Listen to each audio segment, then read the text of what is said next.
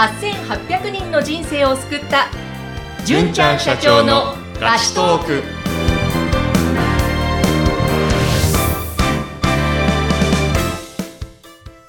こんにちは。ピーチ株式会社の尾崎です。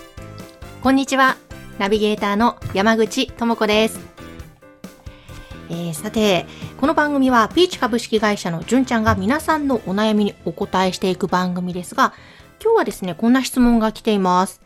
副業したいと思っているんですが、今、やるべきかどうか迷っています。どうしたらいいでしょうかという質問なんですが、はい。純ちゃん、副業に関してです。いかがでしょうか？えっ、と、最近は結構うちの会社にも、副業で仕事を探したいんですけども、何かいい案件はありますかとか、副業したいんですけど、どうしたらいいですかと。今伺ったような相談って結構増えてきている体感としてはあります。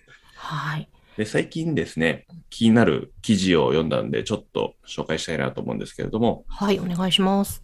大手の人材会社がですね、調査した結果なんですが、企業が自社の正社員の副業を禁止する理由うんということで、はいえっとトップ10とか13ぐらいまでかな、上がっているんですが、はい。その第3位と第2位と第1位をちょっと共有したいと思います。あ、お願いします。はい。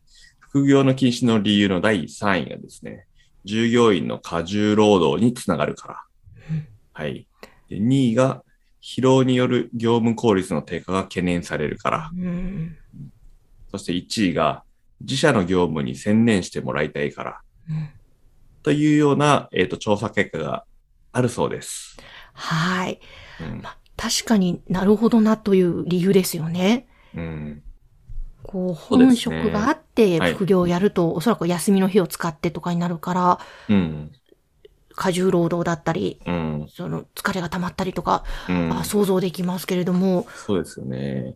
まあ、それに対してですね、まあ、いろんな意見が世の中にはあるなと思います。うん。で、例えば、その、新しい自分の会社以外のことを知識としたりとか、経験としてつけることによって、えー業務の幅も広がるし、えっ、と、新しい相乗効果にもなって、生産性も上がるだろうとうん。いう人も中にはいたり、はい。副業がやった方が良いのか、禁止した方がいいのかっていうのは結構議論が分かれるところなんですけれども、うん。僕個人の意見としては、はい。あの、考えるべき基準は何個かあるんですけれども、そのうちのすごい大事な要素はですね、うん自分の脳みその状態うん。だと思ってます。ほう自分の脳みその状態ですか？はい。というのはどういうことかというと、はいマルチタスク。要は、複数のことをたくさん同時にやるように、うん。人の脳みそって作られてないらしいんですね。へえ。はい脳科学によると。うん。要は、一個のことに集中することが生産性を上げる上でとても大事なことうん。だし、二つ以上のことをやると生産性が下がってしまうらしいんです。はい。はい。で、私の見解ですと、うんどういうことかというと、何にこう考えとか思いを集中させるのかうん。が複数になってしまうと、その思考を切り替えるタイミングで、うん。すんごい心と脳みそへの負荷がかかるるほど。と思うんです。はい。あで、こういう人がいたんですよ。うん。月から金まではうん会社の仕事やりたい。うんで、ただ自分の夢を叶えるために土日になんかこう仕事したいと。うん。うん。で、そのチャンスが来ました。はい。うん。昔からの夢が叶うチャンスが来たので、土日の時間を使って、まあ、ものづくりをして、うん。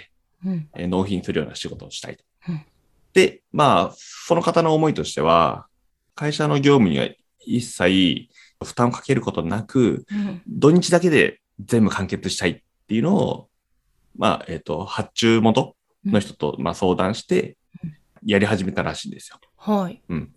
初めは、まあ、ルンルンですよね。うん。うん。これで夢も叶うし、はい。会社の業務にも影響ないし、自分の夢も叶うしって、まあ最高だったんですけども、うんまあ、時間が経つにつれてどうなっていったかというと、うんあの、だんだんだんだんこう、納期が近づくにつれて、すごい忙しくなってきたんですよ。ああ、なるほど、なるほど。納期が近づくにつれて、すごい忙しくなってくるとともに、頭の中、普段何を考えているかっていう脳みその多くがですね、その土日の仕事の方に捉えてしまったと。で、結果ですね、えっ、と、両方ともなかなかパフォーマンスが上がらなくて、苦しみましたっていうような話なんですね。はい。ただ、本人としては、別に会社の業務時間を使ってるわけじゃないから、うん。会社の業務は100%できるはずだと。うん。うん。だし、土日だけかけてるから、土日も、まあその時間内で100%できるはずだと、うん。まあ、言ってたんですけどもうん、これ人によって全然違うと僕は思ってますと。うん。うん。その脳みそ、自分の思考を切り替えるタイミングですんごい大きな負荷がかかるんで、全く全然違う仕事を2つ同時にこなすっていうことは、パフォーマンスが絶対どうしても下がってしまう。そうですね。確かになかなか脳は、こう、なんだろうな、一つのことに集中しているときは、ちょっと余裕があるから、いろいろそのことだけに集中していられるから、いろんな考えもアイデアも生まれてくるけども、そこにもう一個また大きなものが入ってくると、うん本当に隙間がなくなるわけですよね。余裕がなくなるってことですね。そうですね。ははい。ななので、新しいことを覚えなきゃいけないとか、新しいスキルを習得している段階で、うん。別の新しいことを取り入れるとかなりパフォーマンスが低下してしまうんじゃないかなと。はい。これは、うまいことその辺を乗り越えられるうん。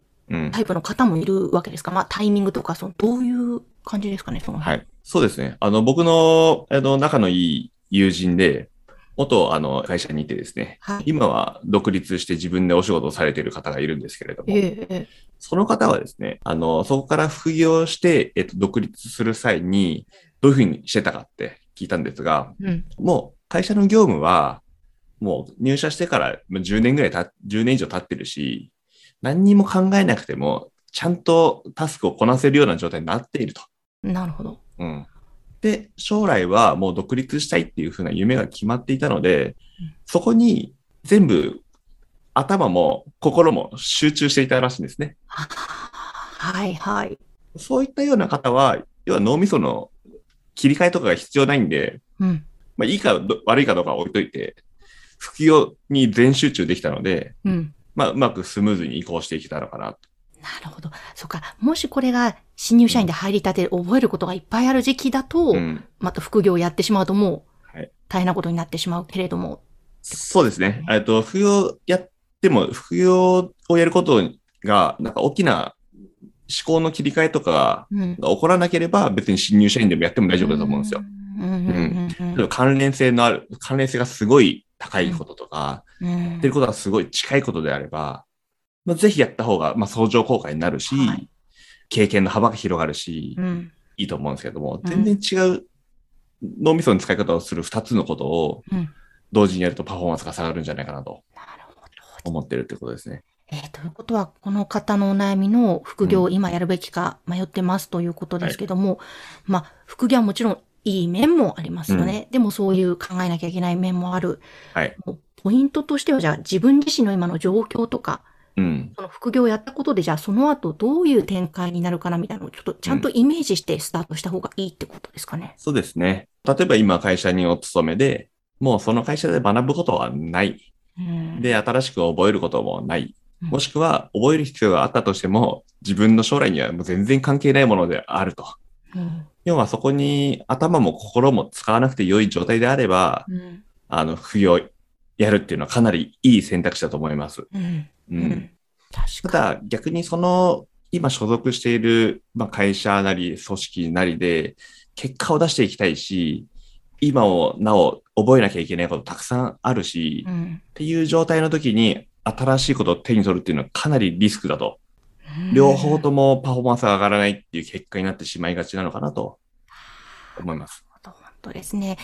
なんか今、副業、副業、副業可能な会社も増えてるとか、こうんう、割と、ね、ワード的に、あのーよく聞くようになりましたけれども、はい、じゃあ自分もやろうっていうふうにすぐに飛びつかない方がいいということですね。そうですね。自分とその人はうん別の人物なので、はい。はい。状況も違いますし、うん。えー将来なりたいことも別かもしれませんしう、ん。まあ、いこういうのって大体一般論信じると結構良くない。うん。あの、一般論ってあくまでも一般論であって、はい。自分以外の誰かの人が、その人にとっていいことは何なのかっていうのを言っているので、自分にとって何が大事なのか、うん。しっかりと見極めてうん。いく必要があるかなと思います。本当ですね。だから、うんこの純ちゃんがこの番組でも何度もおっしゃってるように、まず自分がどうなりたいか、うんどんな将来ビジョンを描きたいか、はい。で、そこで今自分はどういう状況かを見極めて、うん世。界を広げるために普及をするのか、うんうん。いやいや、ちょっと今、今に集中するかっていうのをうん。冷静に判断することが大切なわけですね。そうですね。はい。あの、これは多分副業どうしようかなって悩んでる方って結構今多くいらっしゃると思うので、参考になるお話だったかと思います。はいえー質問をお寄せいただいた方もぜひ今日の、えーお話参考になさってみてください。えー、純ちゃんありがとうございました。ありがとうございました。えーそしてぜひ皆様からのご質問やご感想もお待ちしております。番組の説明欄にピーチ株式会社の LINE 公式アカウントございますのでそちらからぜひお寄せください。それではまた次回お耳にかかりましょう。